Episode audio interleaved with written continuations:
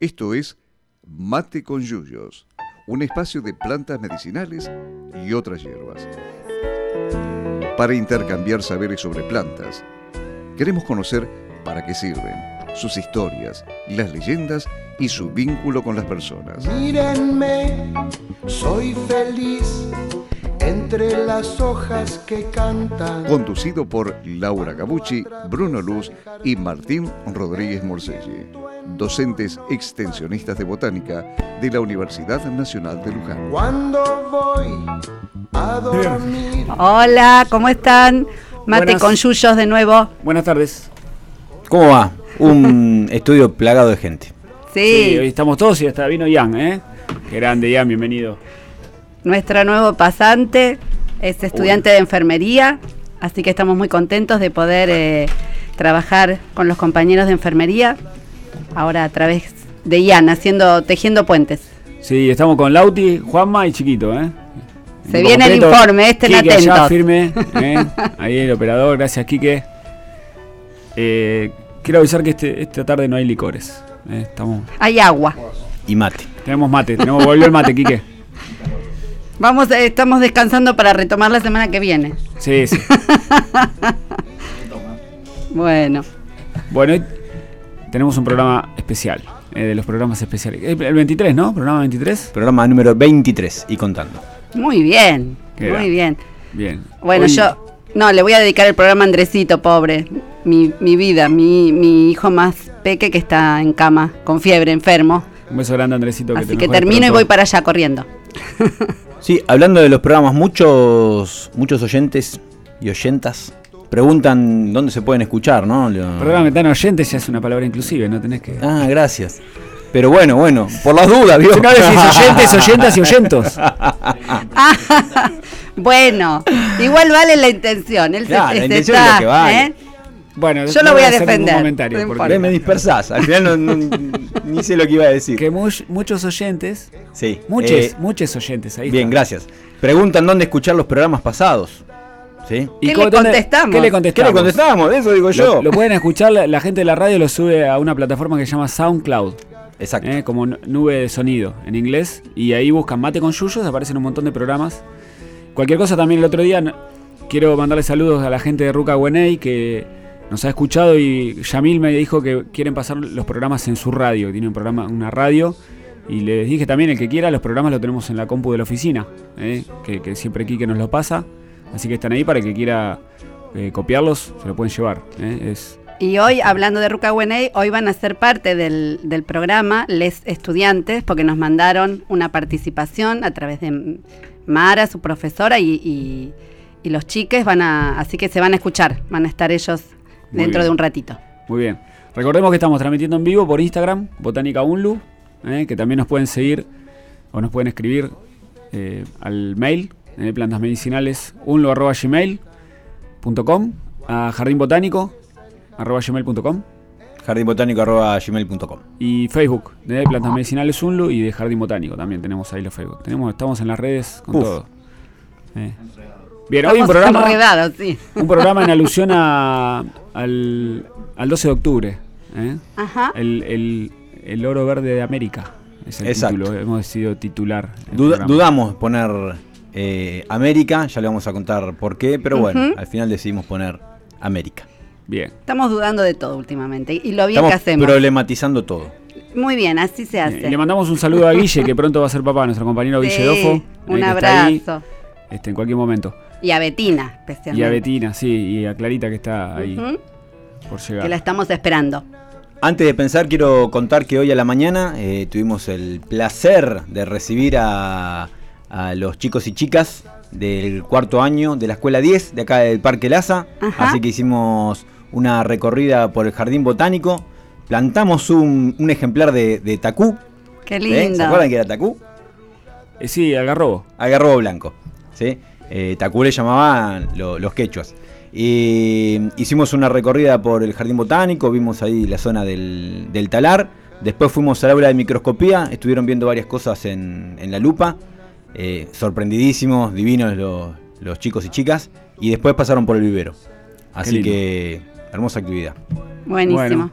Y Tano, el viernes hay una actividad vinculada a los- al Día de los Jardines Botánicos. Claro, el segundo viernes de, de octubre se celebra el Día Nacional de los Jardines Botánicos, así que para conmemorarlo vamos a hacer una jornadita de plantación, así que viernes eh, 11 a las 14 horas, de 14 a 16 más o menos, en el predio del Jardín Botánico de la ULU, que está pasando el puente de la autopista, por el camino que va hacia el campo, siguiendo los plátanos, ¿vio? Perdón, ¿me puedes repetir la hora? Dos de la tarde. 2 de la tarde, 14 a 16. Bien. El que quiera venir a las 3, 3 y media, que venga. Sí, sí. Se va a armate, aunque sea, ¿no? sí, sí, traigan, pala. traigan agua, agua para tomar porque quizás haga calorcito. Y si tienen pala, que traigan pala, será bienvenida. Bien. Bueno, ¿quieren que arranquemos con. Eh, Cuando pensamos en este programa, pensamos en el querido Eduardo Galeano, ¿no? El escritor, periodista uruguayo. Y vamos a arrancar con un audio de, de Galeano con respecto. a- es un audio que él, él lee este, de su libro Los hijos de los días, justamente la efemérides del 12 de octubre. Allá va, el Edu. Octubre 12, el descubrimiento. Ya por la fecha se habrán dado cuenta. En 1492 los nativos descubrieron que eran indios, descubrieron que vivían en América, descubrieron que estaban desnudos, descubrieron que existía el pecado, descubrieron que debían obediencia a un rey y a una reina de otro mundo y a un dios de otro cielo, y que ese Dios había inventado la culpa y el vestido, y ese Dios fue calumniado por, por quienes le atribuyeron la orden de que fuera quemado vivo quien adorara al sol y a la luna y a la tierra y a la lluvia que la moja. Magistral, ¿eh? Sí, ahí Galeano leyéndolo en un evento, justamente donde presentaba el libro. La verdad que es impresionante. Distintas eh, formas de, de llamar este día, ¿sí? Un día que en, España es un día de absoluto festejo. Acá van cambiando los nombres del descubrimiento, la conquista, que yo pensaba cómo una misma palabra tiene significados tan contradictorios, porque conquistar en el sentido que se usa para, para el territorio americano es, eh, es hablar de un proceso de genocidio, de matanza, de avallazamiento, de... a- Avallazamiento. qué difícil. Sometimiento. De sometimiento, ¿sí? De hacer perder cultura, de imponer una cultura, unas creencias. Y por el otro lado, la palabra conquista eh, habla de, un- de- de un proceso eh, amoroso. Cuando uno quiere conquistar, ¿sí? Quiere agradar a alguien, quiere, o sea, algo completamente distinto a lo que pasó. Sí, una generación de empatía, digamos. Ajá. ¿eh? Podés conquistar un auditorio también. ¿no? Ajá, Es sí. algo agradable.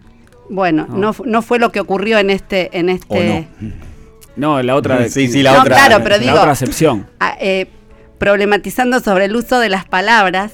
¿eh? El- estuve en el, en el seminario, cursando un seminario de la maestría de la, de la Universidad en Educación Popular y Beatriz Gualdieri, que es, que es lingüista, ¿sí? Eh, nos mostraba este, muchas cosas, la verdad que agradezco poder estar ahí aprendiendo.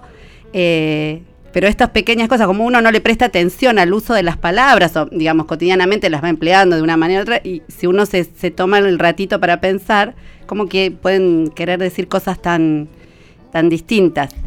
De, de hecho, la misma palabra descubrimiento, Claro. o sea, trae aparejado una, una negación, o sea, la inexistencia de, de- de- de algo, ¿no? Yo lo descubrí, los europeos descubrieron América. Eh, qué cosa, o sea, es, ne- es negar que, que ya todo ese, ese continente existía por, por sí mismo, que tenía una identidad, que, que tenía comunidad- comunidades enteras con un grado de civilización impresionante. Eh, La bueno, historia que tenía previa, La ¿no? La historia, la cosmovisión, la cultura. Yo, yo trato a veces de acordarme cuándo me cayó la ficha de esto, de que fue el descubrimiento de América. En la universidad me pasó, eh, me acuerdo de Mauricio Goodbar, que era Ah. compañero mío, en Paso del Rey festejaban el hacían una fiesta El vinculada último- el último día de la libertad de América, el 11 de octubre, El todos 11 los de años. octubre, claro. Y ahí eh, me cayó la ficha de que, bueno, en realidad era otra cosa. Lo que nos cuenta la historia oficial es una cosa y lo que después uno va conociendo y descubriendo por su lado, justamente descubriendo, este, tal vez fue, fue otra. Exacto. Por Sí. suerte, per- perdón, pero hace unos años por lo menos se le pudo cambiar el nombre, eh, que era un nombre espantoso el que tenía, el Día de la Raza, era hace muchos años, y se lo cambió por el Día del Respeto a la Diversidad Cultural que tiene, aunque la verdad es que estaría, estaría bien cambiar y festejar el 11. pero Sí, bueno. yo también pensaba lo que lo que comentaba Martín, y en realidad es una de las grandes cosas le tengo que agradecer a Eduardo Galeano, el haber escrito Las Venas Abiertas de América Latina, porque Sí. a partir de ese libro no solamente que me cayó la ficha, como me dice Martín, de, de- de lo que significó ese, este, este horror histórico, ¿no? Este, esta invasión de, por parte de los europeos hacia el Avia Yala, para, para cambiarle un poquito el nombre a- al nombre América, impuesto, ¿no? Eh, pero de alguna manera no, no solamente me cayó la ficha de eso, sino que me empezaron a caer la ficha de un montón de otras cosas. Y realmente fue un giro en, en mi vida, en, en- en la forma de, de concebir el mundo. Así que bueno, es una de las grandes cosas que le tengo que agradecer a Eduardo Galeano. Tantas cosas para agradecerle, ¿no? Sí. Sí, perdón, y es un libro realmente de, de historia fabuloso, fabuloso. Claro. Así que el que, el que no, que nunca se atrevió a leerlo, eh, es súper recomendable. Sí, es un libro obviamente áspero, pero interesantísimo. Cuando lo empezás a leer no puedes parar de leerlo. Y antes que me olvide, para tengo para recomendar algo que esto Sí. eh, Entre nosotros. hay- entre nosotros entre nosotros hay una, una organización que hace un tiempo hizo radioteatros eh, basados en las venas abiertas de América Latina Ah, qué lindo. y son unos audios cortos de unos 20 30 minutos eh, que están en la web, disponibles en la web. Yo los tengo grabados en cassette, los escuchaba cuando era joven, en cassette, que están ahí en casa todavía, pero los descubrí en la web. Así que... ¿Cómo se sí. llaman, Tano? Te digo, se, se llama 500 años. ¿sí? 500 años se llama. Eh, y, y en la web aparece en eh, radioteca.net y aparece como 500 en guion años, como Ah. engaños. ¿sí? Ah. Está muy, muy bien narrado. Muy bien narrado para, para los chicos, sobre todo cuando uno quiere Sí, sí. de alguna forma eh, contar todo este, este proceso. Eh, es, está, es muy entretenido para los chicos y para los grandes. Y uno se engancha y es, eh, es divino. Así que eh, muy recomendable. Buenísimo. Muy bien. Laurita, ¿qué vamos a escuchar ahora?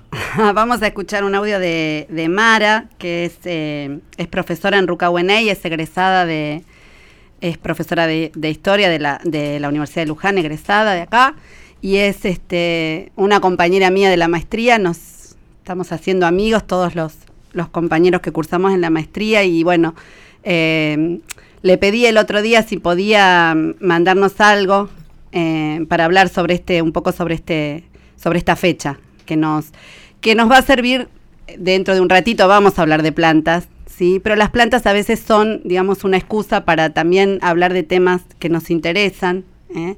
Vamos a hablar de las plantas americanas en unos minutos, pero bueno, queremos escuchar un poco a Mara explicarnos la lo que lo que significó, ¿no es cierto? Dale, Esta- vamos.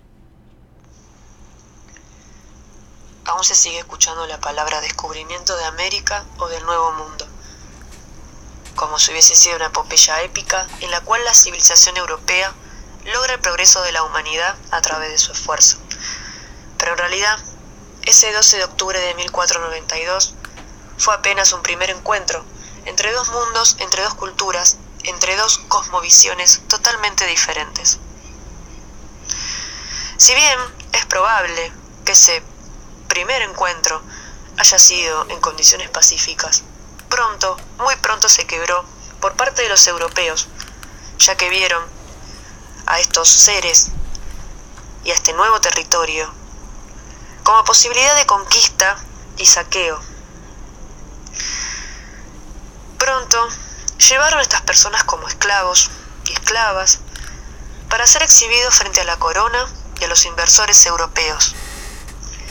Con estas acciones podemos decir comienza la modernidad, que comienzan a desarrollarse los imperios coloniales en pos de enriquecer las monarquías en esta Europa moderna. Por eso debemos repensar este término profundamente. Llamar descubrimiento aquel arribo azaroso a nuestras tierras de un alborotado grupo de europeos implica rebajar a los millones de seres humanos que en 1492 vivían en América a la condición de parte de la flora y la fauna y reservar para el europeo el carácter de hombre. Lo que no es nuevo es una simple muestra de etnocentrismo. Esto lo dice un poeta cubano llamado Roberto Fernández Retamar.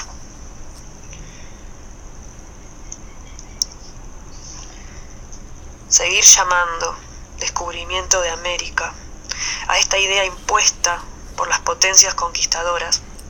Es seguir reproduciendo esta historia totalmente eurocéntrica e injusta.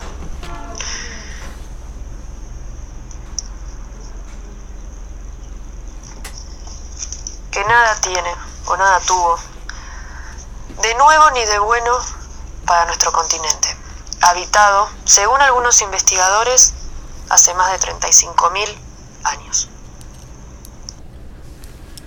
¡Wow! Bueno, gracias, Amara. Gracias, Mara. La verdad que es re fuerte, ¿eh? diría nuestra amiga Mariana. Exacto.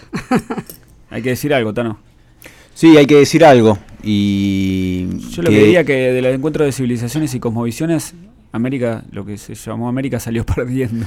Sí, Por porque goleada. hoy buscamos con, con Laurita datos, ¿no? Porque uno por ahí, hay veces, para dimensionar la Ajá. tragedia necesita números. Y se estima que fueron 60 millones de, de muertos los que dejó el proceso de conquista de América. 60 millones, o sea, una vez y media la población de Argentina, para dimensionar. Sí. Y que seguramente en esa cuenta siempre quedan muchos afuera, ¿no? Porque, eh, pero bueno, no es una cuestión de números. No, claro. Eh, es tremendo, es tremendo. Y uno cuando, qué sé yo, empieza, empieza a leer, a profundizar un, un poquito, eh, la indignación le brota por los poros, porque no, no, no solamente fue, fue muerte, sino fue, fueron consecuencias que las vivimos hasta hoy en día. La, la extracción, el, el- el saqueo ¿sí? De- de bienes, de, de riquezas, y el, el imperialismo, la colonización cultural, intelectual y de todos colores.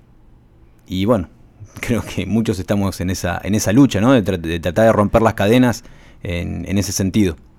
Sí, sí. Y- no y nos el- rendimos, ¿eh? No, y el punto de partida primero es tomar conciencia y reconocer, ¿no? Que, Claro. hubo, que, hubo, que, que hubo un saqueo y que nunca jamás los europeos reconocieron nada. Que Y- hubo un saqueo y que, que, que lo sigue habiendo, digamos, ¿no? Exacto. Nuestros países transformados en, en países del, del tercer mundo, países subdesarrollados, en vías de desarrollo, como lo querramos o lo quieran ellos llamar, son los que, los que permitimos que los europeos puedan tener un estilo de vida este, como ellos este, quieren, digamos, y nosotros seguimos eh, a través de, nuestras deudas externas, de, negocios que ellos vienen a hacer acá todavía, más de 500 años después, manteniendo su estilo de vida. Entonces, bueno, es, importante abrir los ojos, es importante entender lo que pasó, revisar todo el tiempo la historia, eh, no quedarse con las versiones oficiales y de construir, de construir todo. Y todo puede cambiar. Sí, creo que lo importante también es transmi- poder transmitir, porque eh, los jóvenes, ya lamentablemente, eh, capaz que no estamos dentro de los jóvenes, pero los más jóvenes que no conocen, Ay, los chicos que están, vamos Laurita, los chicos que están saliendo del secundario o aprendiendo estas cosas, es importante transmitirlas y poder contarlas, nuestra Claro. versión de las cosas. Claro. Porque se sigue enseñando lo que nosotros aprendimos, que fue el descubrimiento de que con, capaz que un- con un espíritu un poquito más crítico, pero realmente la visión no cambió. Y la, la División Internacional de Trabajo nos sigue asignando a los países latinoamericanos, asiáticos, africanos, que nos dediquemos a producir materias primas, recursos naturales, ya sea minerales o vegetales, para los países centrales. Claro. Eh, hay que cambiar la, la bocha. Bueno, y tener en cuenta que el, el bienestar europeo eh, se, Tiene se sudor, construyó- tiene sudor sudamericano. Se construyó en, en gran parte en base a- al saqueo americano. Claro. Hay una canción de, de- de Arbolito, que no, que no la, que no la pusimos No hoy, hoy, hoy que- no nos toca. hoy no nos toca, hoy no nos toca, que dice, ¿acaso se te ocurrió perdi- pedir perdón? Menos se te ocurrió devolver un peso. Claro. O sea, no solamente eh, no, no hay ningún reconocimiento de parte de, de- de- de los europeos sobre el saqueo y la matanza eh, americana, sino que a nadie se le cae un, un euro de, de la- de las arcas. Cada tanto se, se permite escuchar a- o se, se difunde el, el pedido de Bolivia de Evo Morales reclamando la indemnización por todo el saqueo que, que sufrimos, por lo menos el de parte de Bolivia, ¿no? Eh, No les quedaría mucho si no, no dan la indemnización. Pero bueno, vamos a escuchar una canción. Vamos a escuchar una Dale. canción, ¿sí? una canción tradicional, de alguna forma que, que- que cuenta y que plasma toda esta e- este saqueo y esta, y esta matanza americana de, de la gran obra de Víctor Heredia, Taquiongoy, del año 1986. ¿sí? Eh, Taquiongoy quiere decir en quechua la enfermedad del canto y fue una, eh, fue una obra conceptual para recordar el movimiento indígena político y cultural que llevaba el mismo nombre, o Taqui Uncuy, surgido de los Andes peruanos en el siglo XVI contra la invasión española. Así que escuchamos el tema Taquiongoy.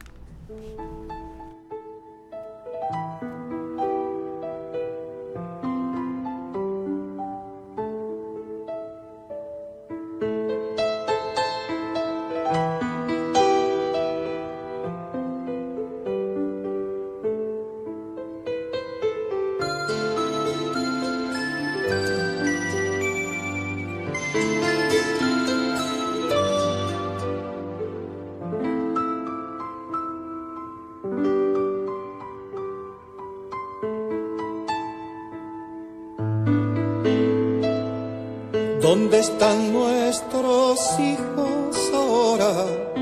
¿Qué viento los barrió? Donde nuestros maizales de oro meciéndose en el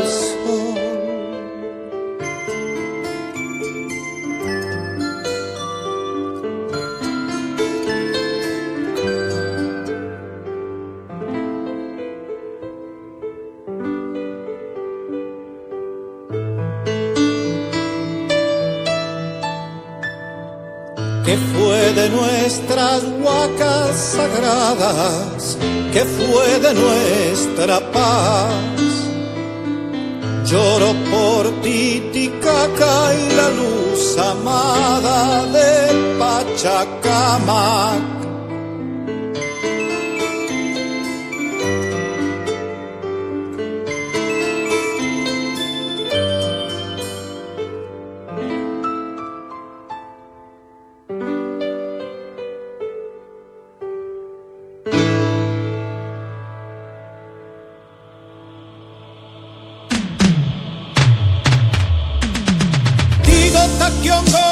Sueño un camino.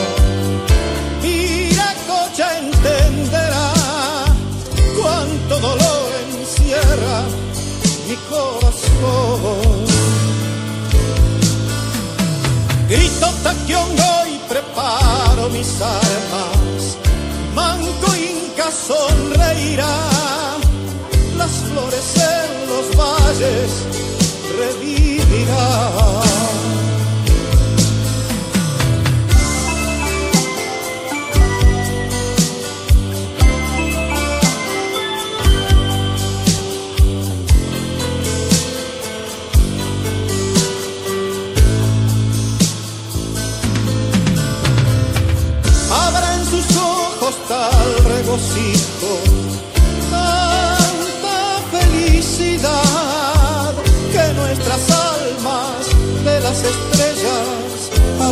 Bajarán. Y en Machu Picchu, ciudad sagrada, se corporizarán aztecas, mayas, incas, chimúes, convocarán al sol. Este es el día del año justo, ya terminó el dolor. Vengo a cantarles la profecía, el indio no murió. Digo Taquiongo y sueño un camino, Viracocha entenderá cuánto dolor encierra mi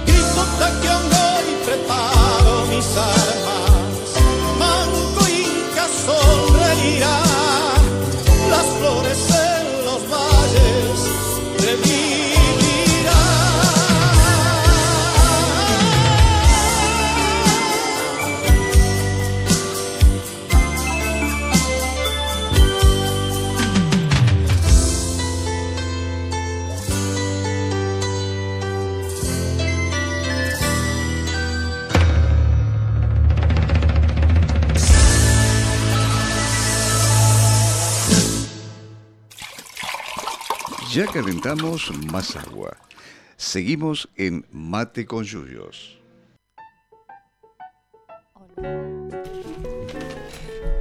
Qué lindo Bueno, tema, ¿eh? Hermoso, me encanta. Ponen la piel de gallina. Ujú. Muy lindo.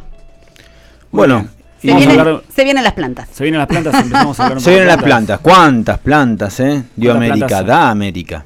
americanas. Seguimos dando, ¿sí?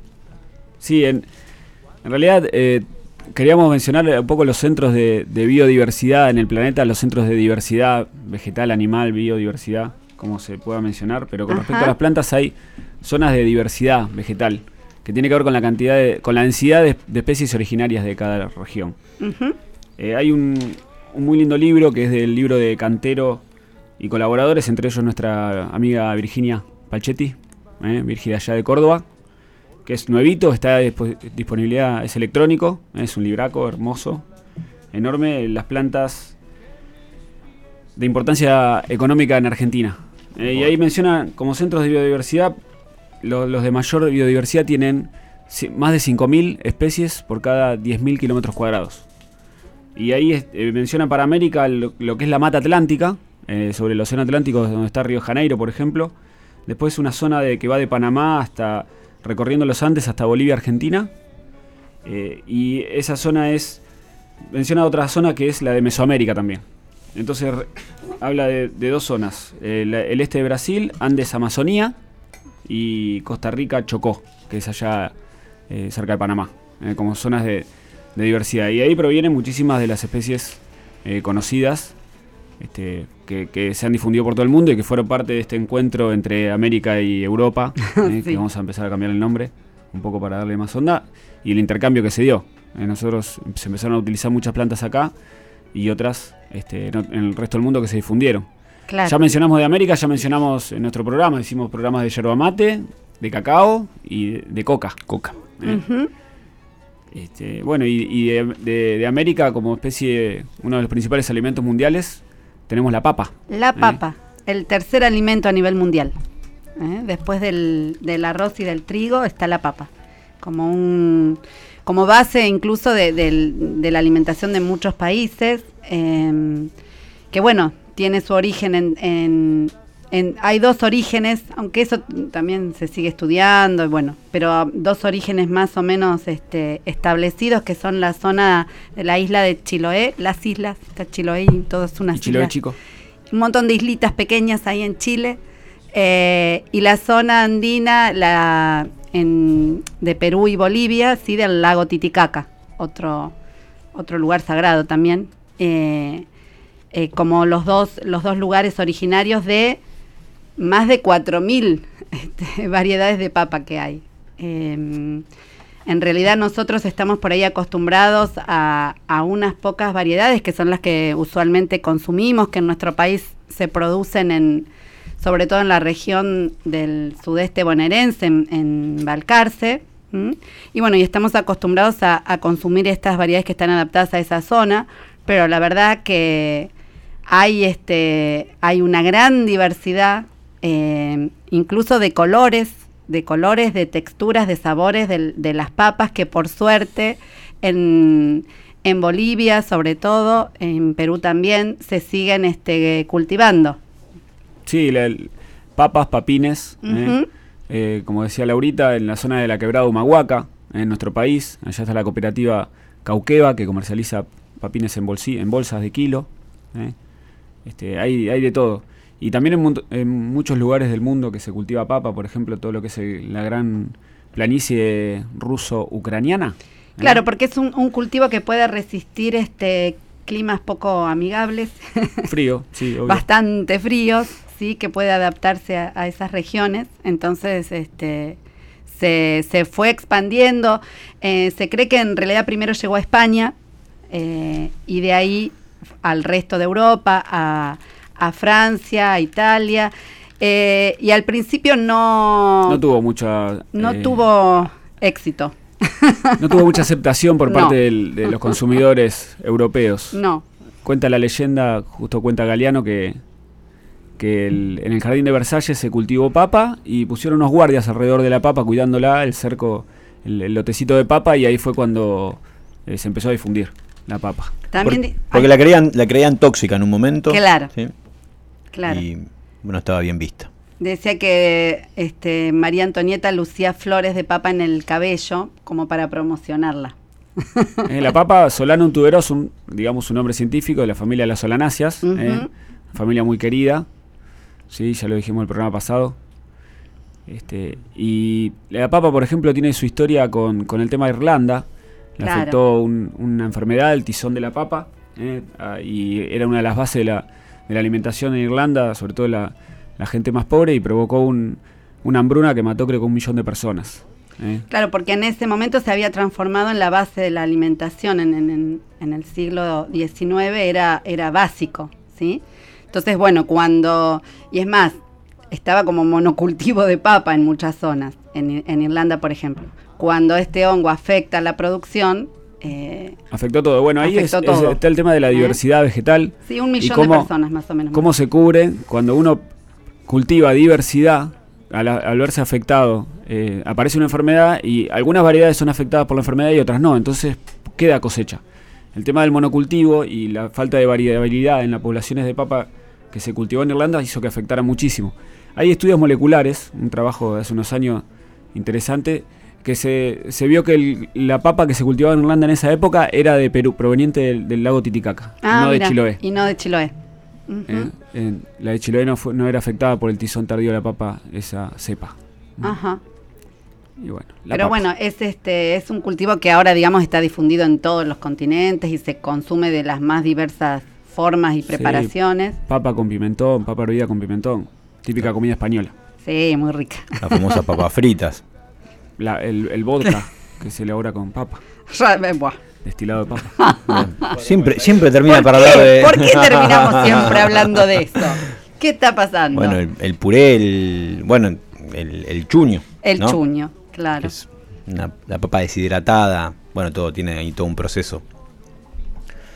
un proceso natural que Sí, se sí, hacía. natural. ¿sí? Las, las Ese- papas se ponían en, en los Andes que bajan tanto la temperatura, las papas se dejaban en- a la intemperie, esto provocaba que se congelaran y al congelarse las, las células de- este, se rompían, ¿sí? entonces después se podía moler eh, y eh, elaborar una especie de harina. ¿sí? Incluso hay chuño de eh, blanco, que es cuando la papa está lavada previamente y el otro no. Y bueno, y a partir de esta harina se elaboran también distintas preparaciones. Es una, una comida también muy, muy tradicional. O se elaboran comidas muy tradicionales a partir del, del chuño. La papa rica en almidón. Sí, el dato villiquen es que es un tallo, ¿no? En realidad es una especie de tallo modificado, reservante. Por eso brota cuando está la papa en la oscuridad, un tiempito ahí en la bolsa. eh, empieza a brotar por esos ojitos. Tiene ojos. Que son yemas, en realidad son Claro, eh, la papa, de la papa que se utiliza es la papa semilla, que son trozos o papa- papas pequeñas o trozos de la papa, eh, que son esos trozos de tallo que sirven para multiplicar la papa. Laurita, tenemos un texto de Galeano, ¿no? de Ay, la memoria del fuego para leer de la papa. Sí, que a mí me- eh, me, de los nacimientos, el tomo 1 de Memoria del Fuego. Dice, la papa. Un cacique de la isla de Chiloé, lugar poblado de gaviotas, quería hacer el amor como los dioses. Cuando las parejas de dioses se abrazan, temblaba la tierra y se desataban los maremotos. Eso se sabía, pero nadie los había visto. Dispuesto a sorprenderlos, el cacique nadó hasta la isla prohibida. Solamente alcanzó a ver un lagarto gigante con la boca bien abierta y llena de espuma y una lengua desmesurada que desprendía fuego por la punta. Los dioses hundieron al indiscreto bajo tierra y lo condenaron a ser comido por los demás. En castigo de su curiosidad, le cubrieron el cuerpo de ojos ciegos. Qué linda, qué linda manera de, de- de describir a la papa. Los ojos de la papa. Ajá, eh. Me encanta. Es re loco porque Qué- después de leer cosas así, te- cuando uno ahora pele la papa, te le imaginas otra cosa. Bien. Y bueno, está, está bien. Asesino, que- nos dicen acá. Bueno, eh, cada una de las plantas que vamos a hablar hoy amerita un programa especial, diría. Pero vamos a hacer un salpicadito, Sí, ¿no? sí, Porque sí, pasa. si no- Porque viste Gracias que- a la papa, ¿eh? Gracias, gracias a la papa. que, nos ha dado tanto. Gracias a la papa. Igual tenemos para- tenemos años para hacer programas. ¿No es Ah, cierto? bueno, dale, Gastón dale. nos va a dejar. Dale.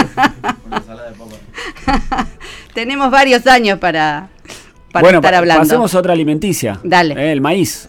Eh, El ma- maíz. El maíz también otro emblema de América. eh, otra este, planta muy noble. Sí, originaria de, sea de la zona centro-origen Mesoamérica. Ujú. eh, Hay algunos antecesores, hay también muchísimas variedades. El que ha ido al norte de nuestro país, aparte del maíz amarillo o anaranjado, seguramente han visto maíces bordó, eh, azulados, Grises. grises, maíz pisingallo. eh. En, en lengua caribe, maíz quiere decir lo que sustenta la vida. Mirá. O sea que, y para algunas comunidades, sobre todo en México, ¿sí? el maíz es la vida. El, el- se habla de los, los zapatistas mexicanos, hablan de lo- los hombres de maíz, y ellos, y es más, no sé si han visto alguna vez el- el- la imagen de un, de un frutito de maíz con ojitos, con cara, con, o sea, eh, mazorca de maíz. Una mazorca. Sí, como hecho, mm, hecho eh, humano, digamos, ¿sí? Eh, porque para, para estas comunidades es verdad que es, es parte de, de la vida. Si todo sean las tortillas de maíz, todo lo que se elabora a partir de diversos maíces, no solo los que conocemos nosotros, eh, digamos que no se concibe ningún día sin que no esté el maíz presente en alguna de las preparaciones que se consumen, que consume la familia. ¿Mm? Sí, sí, maíz es uno de los también, de los cuatro principales alimentos a nivel mundial, con la papa, el trigo y el arroz. ¿eh? Y sin, sin contar lo- los alimentos para los animales, Claro. que es una de las bases para, para los piensos, ¿no? Para La producción la porcina, avícola y de vacas estabulado. Sí. Exacto. Sí. En realidad cuando, cuando llegaron este cuando llegaron los europeos a América, el, el maíz tenía varios miles de años de, de- de desarrollo De domesticación. y de sí. domesticación ¿eh? en nuestro continente. Así que Para los guaraníes, de hecho, también, el chipá y el chipá guazú son, bases, son a base de, de maíz. Claro. ¿Cuántos pueblos se alimentan con el maíz? Ajá. Bien. ¿Quiere que lea, lea un pequeño texto de Galeano que, que también está en Los Hijos de los Días? Dale. Dale. Sobre el 15 de octubre. Sin maíz no hay país. En el año 2009, el gobierno de México autorizó las siembras experimentales ilimitadas de maíz transgénico. Un clamor de protesta se alzó desde los campos. Nadie ignoraba que los vientos se ocuparían de propagar la invasión hasta que el maíz transgénico se convirtiera en fatalidad del destino. Alimentadas por el maíz habían crecido muchas de las primeras aldeas en América. El maíz era gente, la gente era maíz, y el maíz tenía, como la gente, todos los colores y sabores. ¿Podrán los hijos del maíz, los que hacen el maíz que los hizo, resistir la embestida de la industria química que en el mundo impone su venenosa dictadura? ¿O terminaremos aceptando en toda América esta mercancía que dice llamarse maíz, pero tiene un solo color y no tiene sabor ni memoria? Eh, me acuerdo que en esta época, eh, cuando se empezó a difundir el maíz transgénico, había todo un problema porque el- hoy en día sigue siendo en México el uno de los principales alimentos, sobre todo la tortilla de maíz, Claro. clásica, muy tradicional, y los cultivos de maíz, de, de variedades de maíz, no de híbridos, sino de variedades y menos transgénicos, eh, son la base de los cultivos pequeños de las milpas, de los productores este, mexicanos, pequeñas par- parcelas muy diversificadas con respecto a la variabilidad genética eh, que tiene el, el maíz. Los transgénicos lo que hacen es homogeneizar todo. ¿eh? Exactamente. Así que, bueno, Bueno, me, acordaba, me acordaba de, del maíz pisingallo también. Claro. ¿Sí? Que, que es el, el maíz que se utiliza para hacer pochoclo o pororó, O pororó. Como, como le dicen los guaraníes. Pororó por el ruido que hace. ¿sí? Siempre tan descriptivo el guaraní eh, cuando explota Ajá. el, el maíz en el aceite. Vamos a, a comentar, la gente de Nativas de Corrientes nos escribe que maíz en guaraní significa, se dice, perdón, abatí y significa básicamente polinización, siendo aba cabello en alusión a las estigmas y ti es niebla en alusión al polen cuando vuela por el viento. Mirá. Ah, qué lindo. Y justamente los estigmas del, del maíz son medicinales. ¿eh? Claro. La, Claro. la barba del maíz. La barba del choclo. ¿sí? Del- Para aquellos que no, que no, que no lo saben, tiene flores eh, unisexuales, ¿sí? flores femeninas en lo que es la mazorca, y los estigmas es donde se, se recibe el polen de las flores masculinas que están en la panoja, o sea, el, pe- el penacho que sale En la parte de arriba, sí. ¿sí? Esas son las flores masculinas. Y entonces cuando está el polen maduro, eh, vuela y hasta los estigmas, hasta la barba del choclo, y ahí se poliniza, se fecunda y a partir de ahí se cuaja el grano de maíz. Muy bien. Exactamente. Tiene como uso medicinal, es diurético. Sí, principal uso diurético. Sí, mi, abu- mi abuelo tomaba, se hacía infusiones de. O sea que la gente que la tiene por ahí presión, tensión arterial alta, lo usa, ¿sí? Sí. Lo, lo consume en infusión como, como diurético. ¿Hacemos otro corte con otra canción? Sí, ¿Parece, claro, Tano? claro. ¿Qué Y vamos después a seguimos ahora? hablando de. Tenemos, vamos a tener que elegir Sí. de qué plantas porque eh, vamos a escuchar La maldición de Malinche. ¿sí? Eh, esta es una, una canción, bueno, después contamos un poquitito brevemente cuál es la. Bueno, la contamos ahora. Ma- la contamos Malinche, ahora, Malinche, claro, era una, una indígena, ¿sí? Que fue entregada a Hernán Cortés. eh, Azteca, ¿no? Sí. ¿Azteca o Eh, otro pueblo azteca? no, Otro no me de- acuerdo.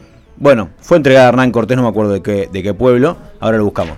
Y, y bueno, como que ahí sufrió una transformación malinche y pasó a ser muy, muy, muy servil a los españoles, una especie de, eh, de síndrome de Estocolmo, ¿no? Para decirlo de alguna manera. Claro. Entonces pa- pasó a ser parte de los españoles y, y de alguna forma eh, Colaboró con- colaboró con la con la, con la conquista de sus propios, de sus propios hermanos. ¿sí? Malinche parece que era colorada. Porque, Ah. por ejemplo, el chivato o flamboyán, Sí, en Centroamérica, en Costa Rica por lo menos, se le dice malinche por las flores Sí. rojas que tiene. Hay una canción de Malvaís que dice, los malinches floridos, aquel fuego. Claro. vos. Qué canción bonita. Mirá vos. Sí. Bueno, esta, esta canción está escrita por Gavino Palomares, un cantautor mexicano, y en este caso está acompañado por la gran Amparo Ochoa, también cantautora mexicana. Una, una hermosa versión, así que la escuchamos. Muy bien.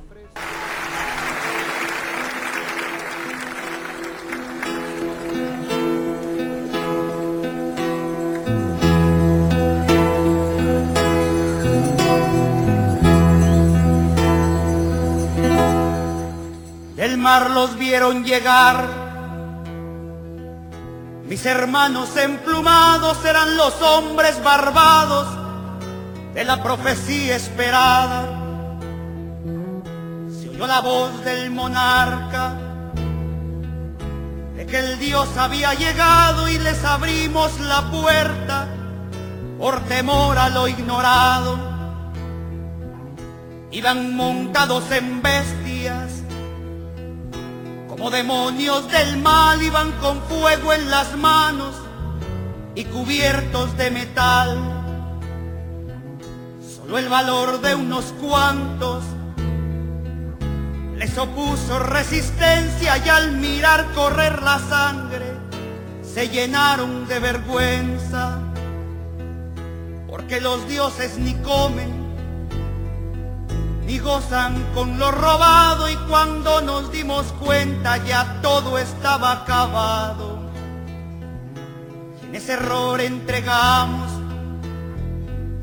la grandeza del pasado y en ese error nos quedamos 300 años esclavos.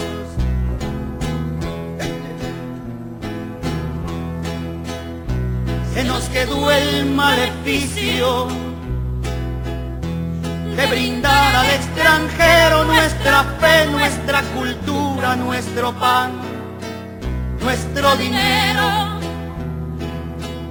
Hoy le seguimos cambiando oro por cuentas de vidrio y damos nuestra riqueza por sus espejos con brillo.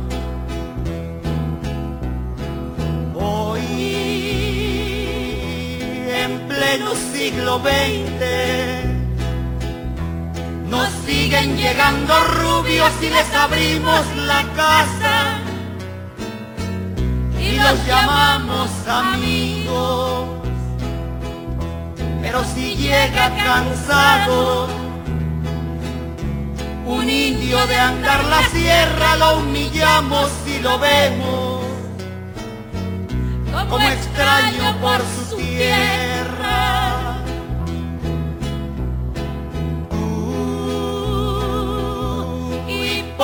Que te muestras, humilde ante el extranjero, pero te vuelves soberbio con tus hermanos del pueblo. Oh, maldición de Malinche, enfermedad ¿Cuándo dejarás mi tierra? ¿Cuándo harás libre a mi gente?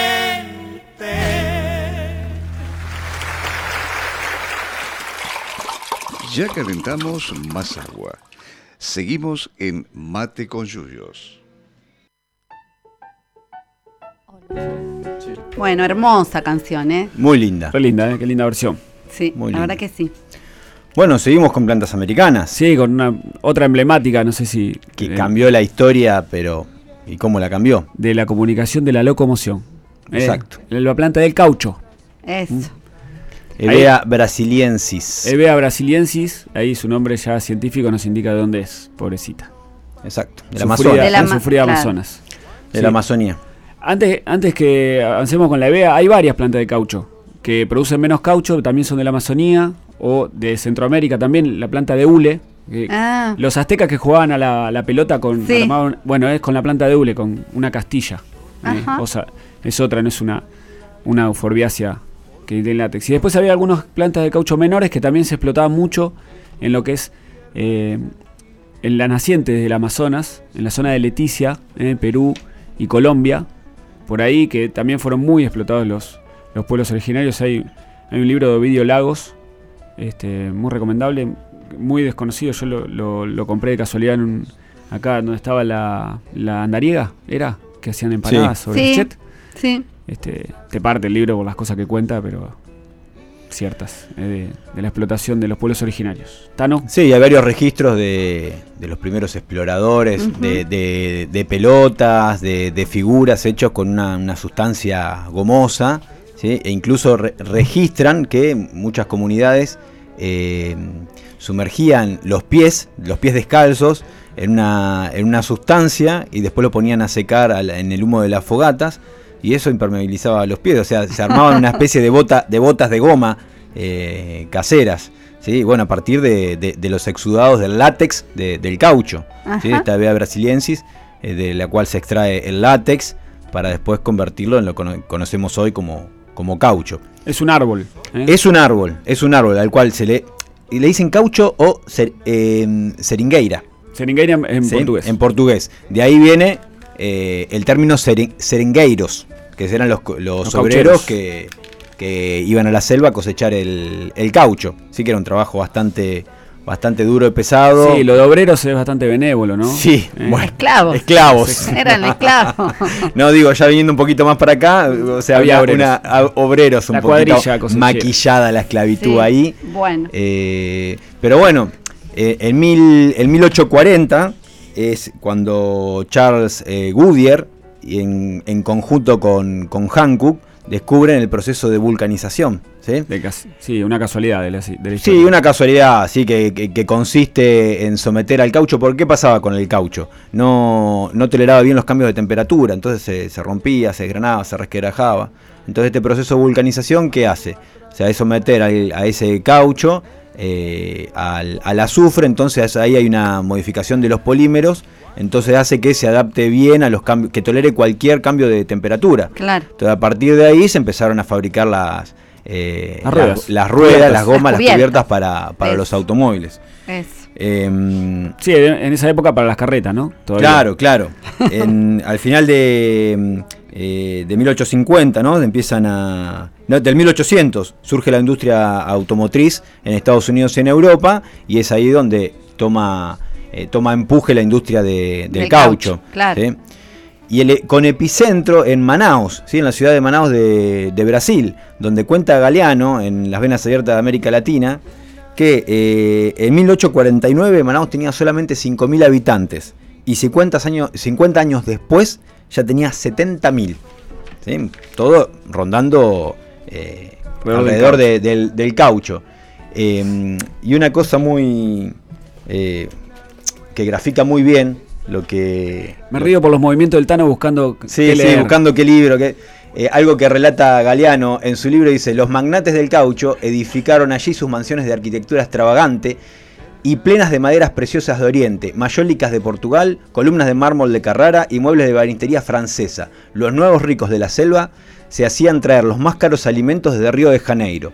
Los mejores modistos de Europa cortaban sus trajes y vestidos, enviaban a sus hijos a estudiar a los colegios ingleses. El Teatro Amazonas, monumento barroco de bastante mal gusto, es el símbolo mayor del vértigo de aquellas fortunas a principios del siglo. El tenor Caruso cantó para los habitantes de Manaus la noche de la inauguración a cambio, de una suma fabulosa después de remontar el río a través de la selva.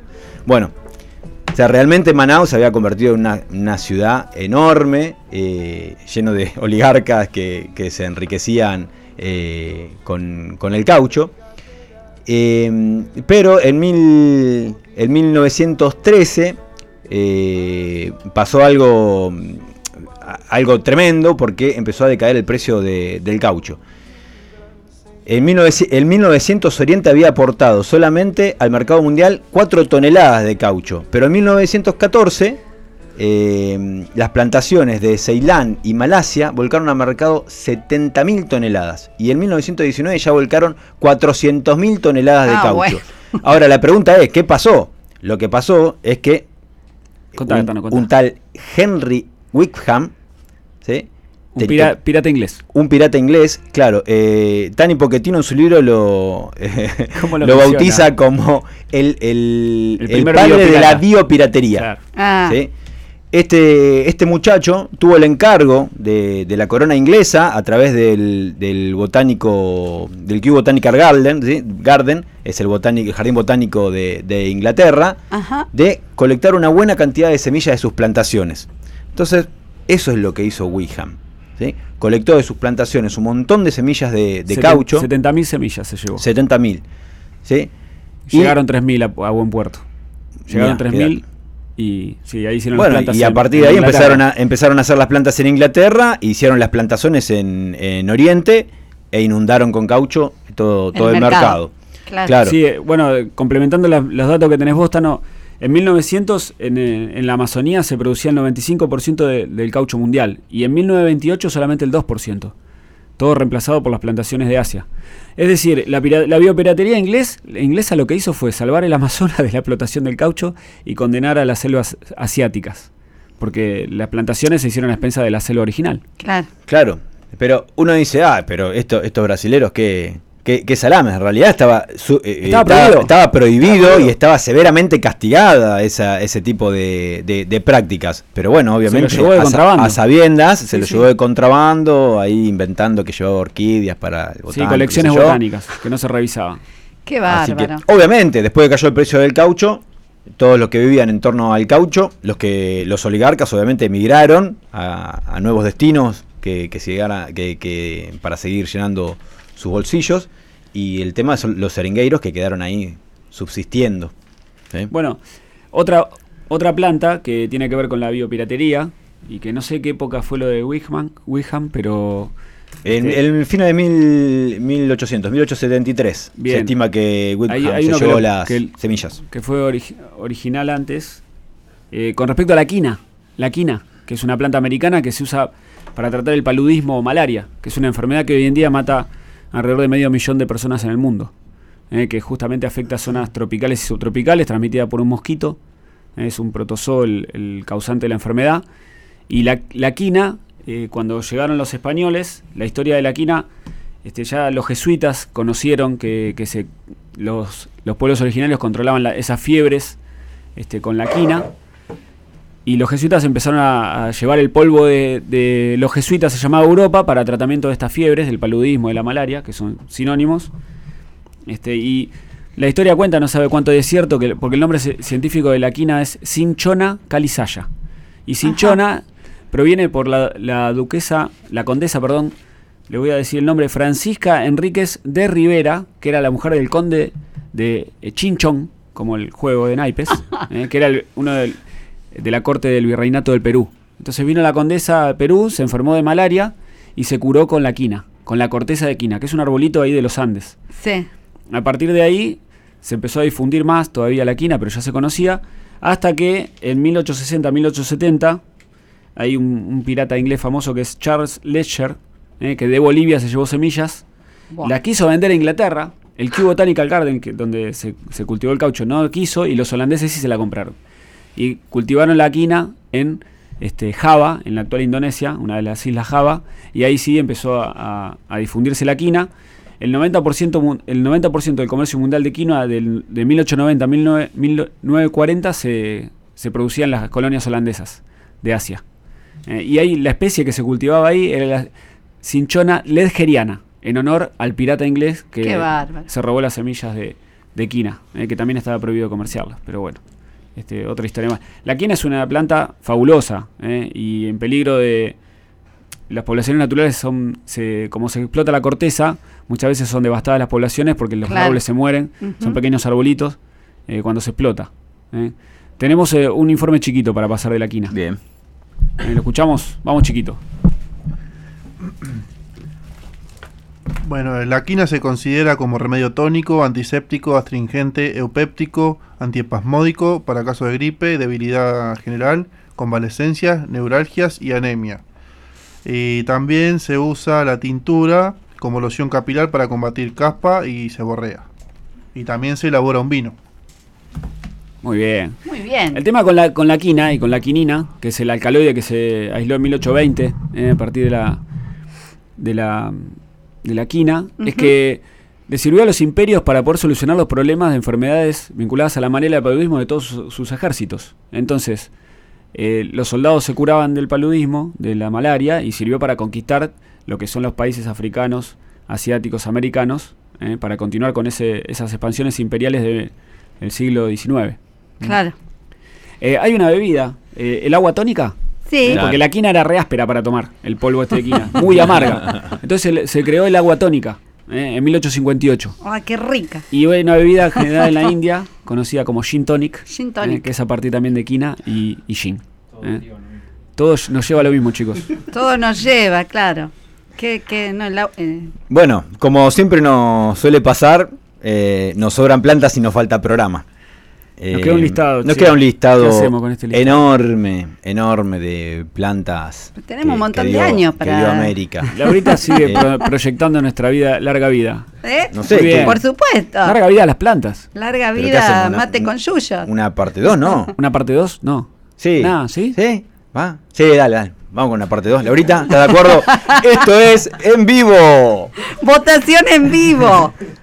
Sí, vamos, vamos con la parte 2. Bueno, que nos vamos. quedan un montón de plantas. Dale, dale. ¿Eh? ¿Parece? Bueno, Vamos a- vamos a darle bien. gusto. El programa que viene entonces hacemos el oro de América parte Parte 2. dos. Y en el ¿Eh? programa 25 festejamos y descorchamos algo. Bueno, ¿Quieren? bárbaro, claro. Bárbaro. Bien. Bueno, Bueno. nos tenemos que ir. Eh, avisos, Ahí te- avisos. Avisos parroquiales. Feria, Feria Agroecológica eh, del barrio Mirador, el Sábado sábado, de de mañana. 10 a co- a 14. Calles, No, yo no- Malvinas Argentinas. no los quiero mirar, mira. y Santos Lugares, Juanito ya se la aprendió. Para aquel que no lo conoce, es la continuación de Rawson, Malvinas Argentina, cruzando Pellegrini. Ahí nomás, media, media, una cuadrita cortita. Cruzando la Constitución. No, es Pellegrini y después la curva. Ay, bueno, bien. Vamos, ¿No cambian. Humberto? ¿No cambian Humberto? No, vamos, No, vamos. no, por Dios. Bueno, pero vamos a escuchar un audio que nos mandaron los chicos de Ruta Ah, sí. ¿eh? sobre, sobre el tema del programa de hoy. Lo podríamos haber escuchado la- el que viene, pero vamos a escucharlo. ¿Lo vamos a escuchar este, ahora? Nuevamente, sí. y va les vamos a, nuevamente, y le- ahora. les damos las gracias. Cuando iban los europeos a nuestro continente en el siglo XV, se impone el nombre de Indias Occidentales o Nuevo Mundo durante tres siglos. A principios del siglo XIX, mientras sucedían las guerras de independencia, otros nombres nos impusieron. América, en honor a Américo Vespucio, un cartógrafo europeo que decía que este era un nuevo continente, pero perteneciente a ellos. Los últimos años, un nuevo nombre asoma con fuerza desde organizaciones sociales e indígenas, Avia Yala, que significa tierra en plenitud. En lengua cuna, un pueblo originario de Colombia. Nosotros elegimos descolonizarlo, el nombre y todo lo que tenga que ser descolonizado. Bueno, darle las, las gracias, perdón, a Gloria, Mía y Ángeles, que son de quinto y sexto año de la Escuela Secundaria Comunitaria Agrotécnica Ruca Hueney, que está en Lesica. ¿eh? Sí, gracias por este informarnos así, por formarnos. La verdad que, que loco, yo no sabía que se había impuesto el siglo XIX el nombre de América. ¿eh? Sí, gracias porque pudimos aprender eh, juntos. ¿eh? Bueno, Bien. Bueno, eh, el viernes tenemos la jornada de plantación. Viernes, ¿no? jornada de plantación en el Jardín. Botánico, de 2 a 4, 4 y media de la tarde. Vénganse. Todos con pala en mano. Pueden- con chicos, con mate, va, va a Con estar lo que tengan. Tienen Con mate, tengan. chico, pala, lo que tengan a mano. Bueno, gracias Quique ahí por el aguante de siempre. Sí. Y nos vemos entonces el miércoles que viene. Re- recordemos que se repite el programa el sábado a las El 10 de la sábado mañana. a las ¿eh? 10 de la mañana si nos quieren volver a escuchar. Sí. Bueno, buena semana y gracias. Chau. Chau, chau. Esto fue Mate con Juniors, un espacio de los proyectos de extensión de plantas medicinales del Departamento de Ciencias Básicas de la Universidad Nacional de Luján, conducido por Laura Gabucci, Bruno Luz y Martín Rodríguez Morcelle.